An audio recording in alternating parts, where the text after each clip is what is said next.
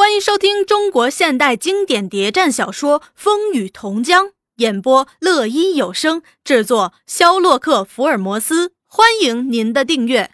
第三十八集，玉华到老魏家里和他谈了一次重要机密的话。他说：“老魏，组织上有意思要和第一监狱搭上关系，你看有没有办法？”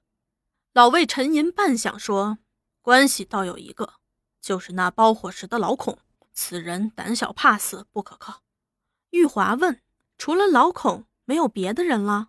老魏吸了两斗旱烟，苦苦思索，想出另一个人。还有一个人，就是在老孔手下做事的金河。每次老孔出来采购，就是他挑的担子。玉华问。这个人怎样？老魏道：“人倒实诚，也是苦人家出身。”玉华又问：“你们的交情怎样？”老魏道：“还有点儿，可以探探口气，再做商量。只要他肯给我们递递信，和里面的同志通通气就行了。行不行？等我谈过再说。”玉华临走时又特别叮嘱道：“能办就办，不要性太急，太勉强。”更不能过早的暴露自己的面目。老魏笑道：“呵呵，我知道，放心吧。”那老魏在衙门口设下的肉摊，因平时和第一监狱包伙食的老孔有些交道，来往多，消息也灵通。老孔每次上菜场，就到他摊头上坐坐谈谈，无意中也露出许多消息，只是没什么组织关系。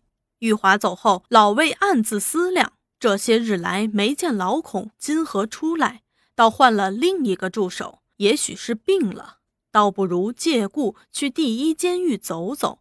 他割了两斤肉，买了一瓶糯米酒，朝第一监狱走去。进了第一道门，门警问他：“老魏，做什么来了？”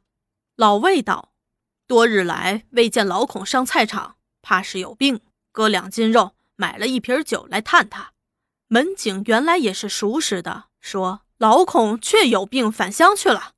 老魏正想退出，却有人在背后叫他。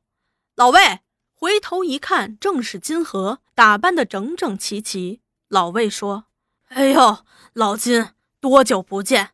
哎，说是老孔病了。”金河道：“他就那样，三天两头的病。”老魏问：“你上哪儿啊？”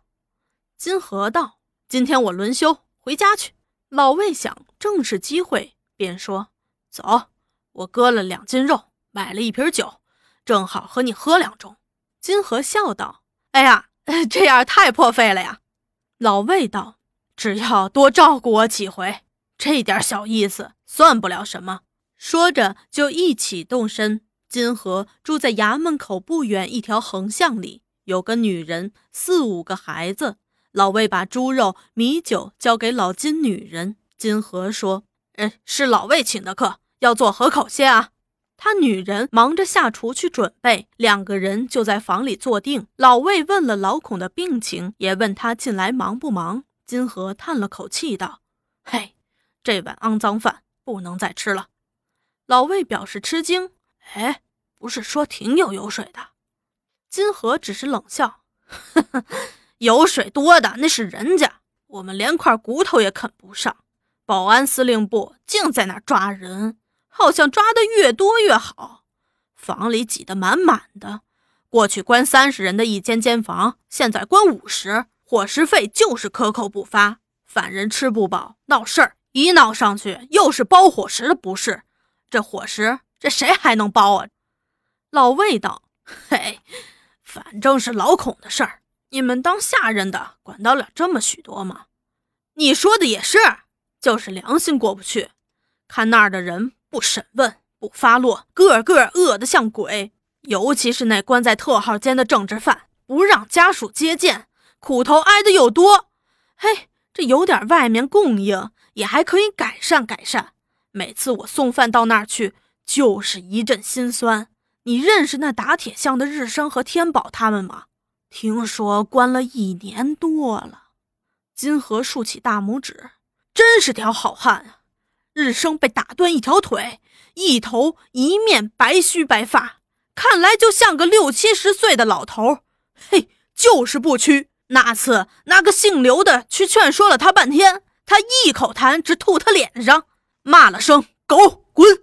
那天宝小子上过一次火刑，双脚都烧烂了。那姓刘的也去劝他，叫他自新。他倒好，他还动起手打人了。好在有狱警在，把那姓刘的保护起来，才没挨打。一会儿酒菜都端上，金河女人自和孩子在外头用膳，两人就在房里点起灯喝两盅。老魏问：“哎，你们这个案件怎么个处理？”金河几杯酒下肚，话更多了。谁知道？早说要上战龙，没消息。老魏问：“为什么不让他们家属探监？”那日升天宝的老婆老母，我倒见过几面，真的可怜。金河道，听说是那姓刘的对保安司令部特务科长朱大同拍了胸膛，不让他们和外面通气。姓刘的自有办法叫他们自新，自新的事儿没办妥，反叫那姓刘的一到那儿就挨揍。哈哈哈，坏人自有恶报。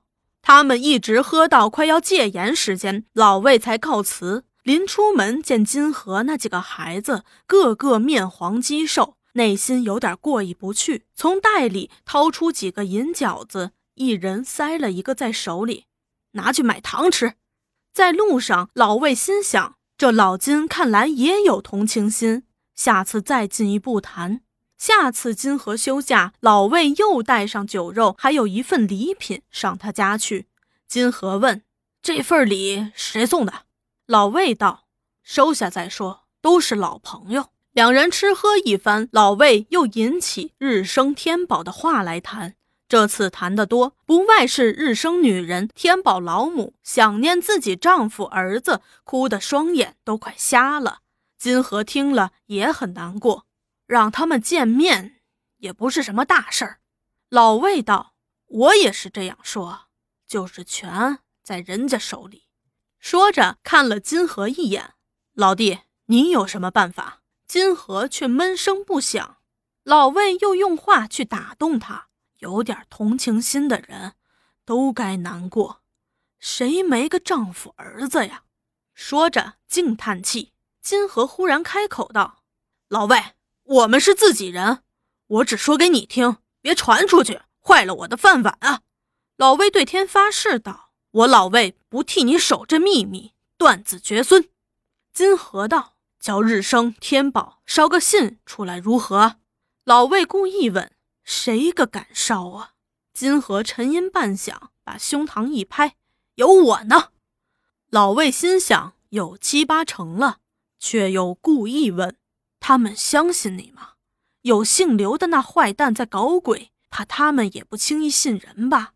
金河一想。倒也是真的，哎，我这儿倒有个主意，不如叫日升女人天宝老母先写封信去，那日升天宝见了必然会相信你，这不更好？金河说：“嗯，这也是个办法，可是我该如何着手啊？”老魏于是伸手把金盒用力一拍：“不瞒老弟说，我也因同情孤苦，受人之托。”这份礼就是日升女人请我代送的，她的信现在就在我身上，就烦请老弟看在多年老友的面上，做这次人情吧。说着，把信掏出来，信我看过，没有什么，可以放心。他把信打开，摊在金河面前。金河一看，无非是些慰问的话，也就放心收下。第二天，金河果然秘密地把信给传了，也讨了回信交给老魏。老魏抓住机会做了工作，从政治上启发他，帮助他。不久，便把他吸收为革命互济会会员。那宋日升和外面通了气后，不久又得到一封用薄纸条正楷字、小到不能再小、密到不能再密的信。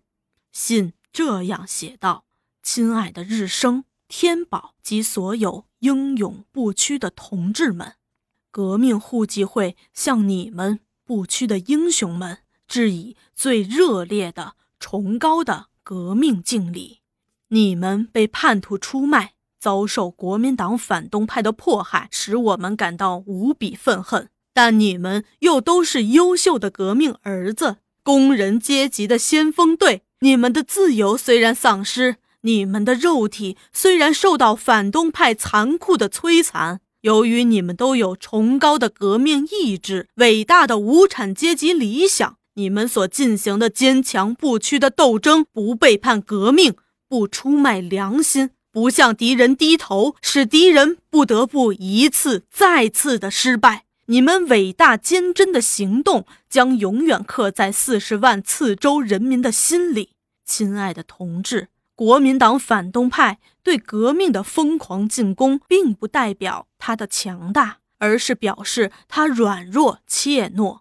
这些日来，在敌人疯狂进攻下，我们是受到一些损失的。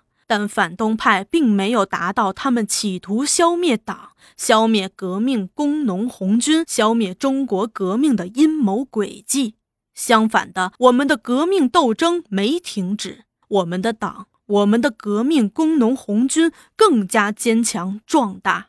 我们亲爱的毛主席正率领着红军在进行史无前例的伟大壮举——长征。他前后已消灭了国民党反动派几十万部队，扩大了革命影响。留守在中央革命根据地的红军也在四面出击，扩大革命根据地。